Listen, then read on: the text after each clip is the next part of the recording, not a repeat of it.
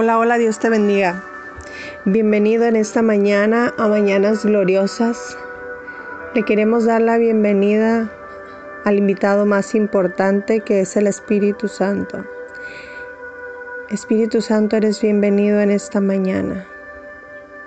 Te pido, amado Señor, que seas tú hablando a nuestras vidas, hablando a nuestros corazones y por medio de esta palabra, Espíritu Santo, transformes cada cosa que nosotros hagamos, que sea palabra rema en nuestras vidas. En el nombre poderoso de Jesús. Amén.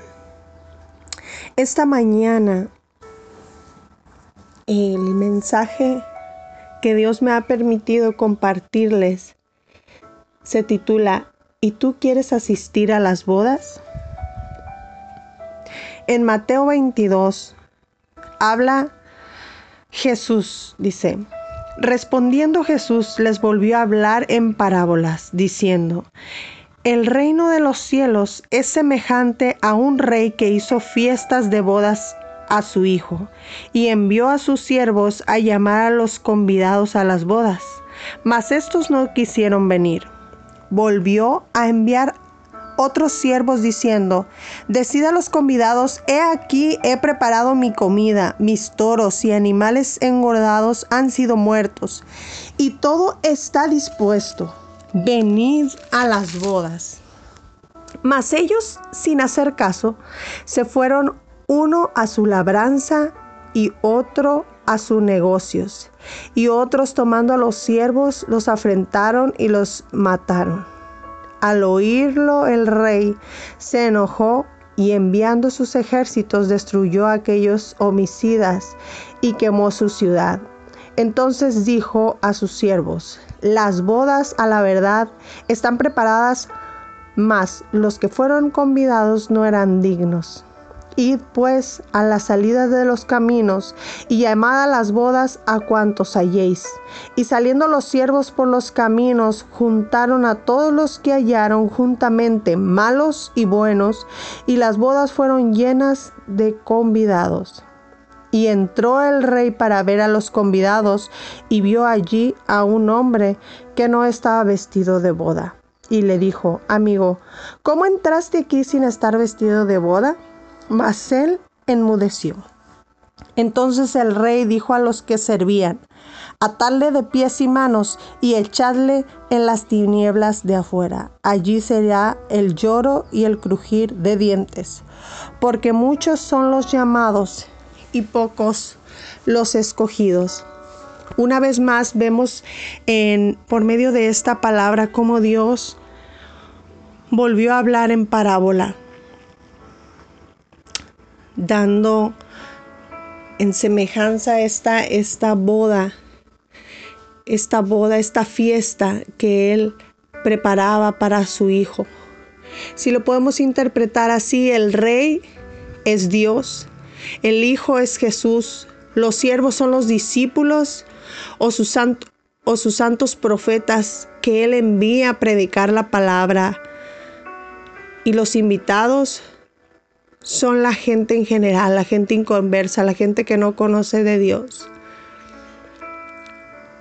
Como hoy en día estamos viviendo tiempos muy difíciles, muy difíciles. Y nosotros como siervo de Dios tenemos que tomar esa encomienda de predicar su palabra, de platicar de sus maravillas, mostrarle a otras personas el reino de los cielos para que ellos puedan ser invitados a estas preciosas bodas a las que Él nos ha dado el privilegio de asistir. No seamos como, como esos eh, que fueron invitados y se fueron a sus labores, se fueron a sus ocupaciones, y no atendieron el llamado de Dios. Dice en, en el pasaje bíblico que los homicidas fue el rey, mandó a su ejército a que fueran destruidos. Porque él también dice que a los que atacan a, sus, a su pueblo, a sus elegidos, a sus escogidos, él cobra venganza por ellos. Y me llama mucho la atención cómo primeramente el llamado es para el pueblo de Israel, sus hijos legítimos. Pero ellos no prestaron atención, ni le prestaron importancia, ni supieron la importancia que tenía esta invitación que el rey les estaba haciendo a su puerta. Lo tomaron por menos lo menospreciaron. Después la segunda llamada fue para el pueblo en general y dice que fueron a las bodas malos y buenos.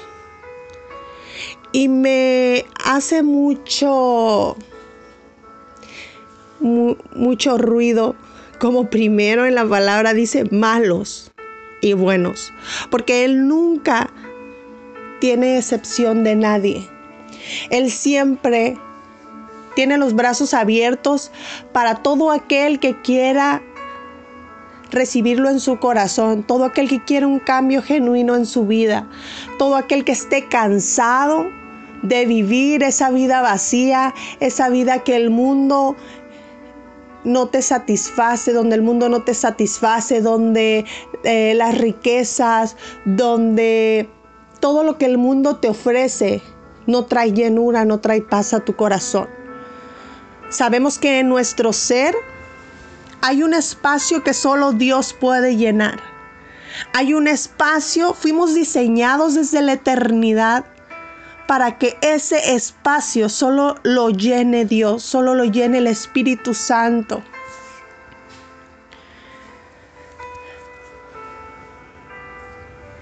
Y me, llama también mucho la atención que ya estando en, la, en las bodas, cada uno en, esas, en, en la boda, en las bodas, el rey le proporcionó una vestidura, pero él vio a un hombre que no estaba vestido.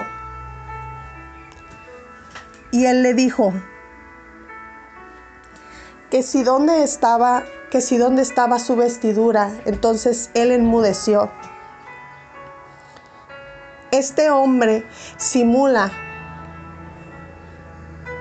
a los que somos cristianos, pero no hemos sido transformados en nuestro corazón.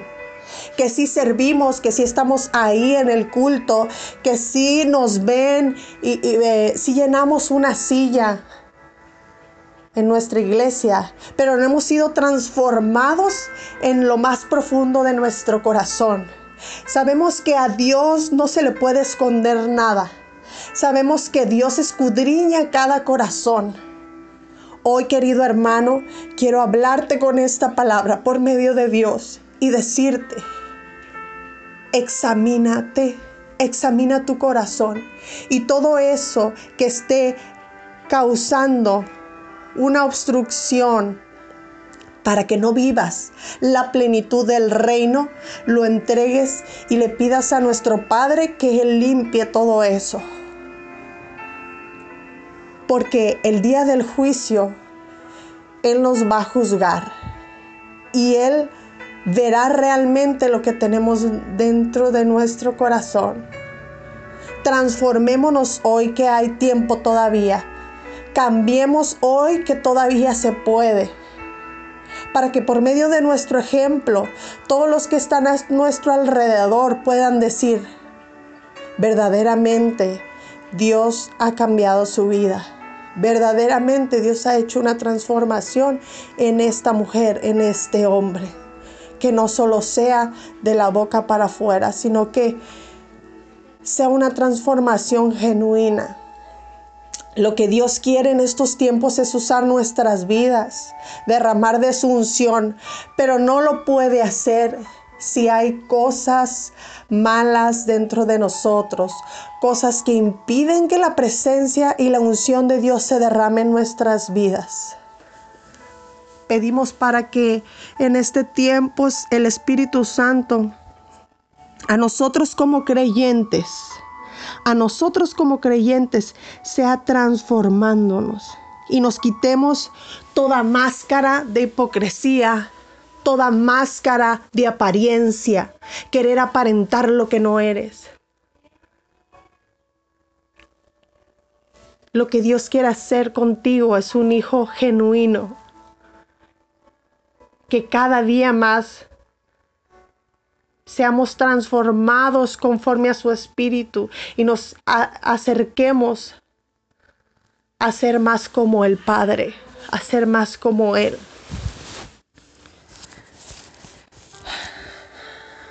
Por eso,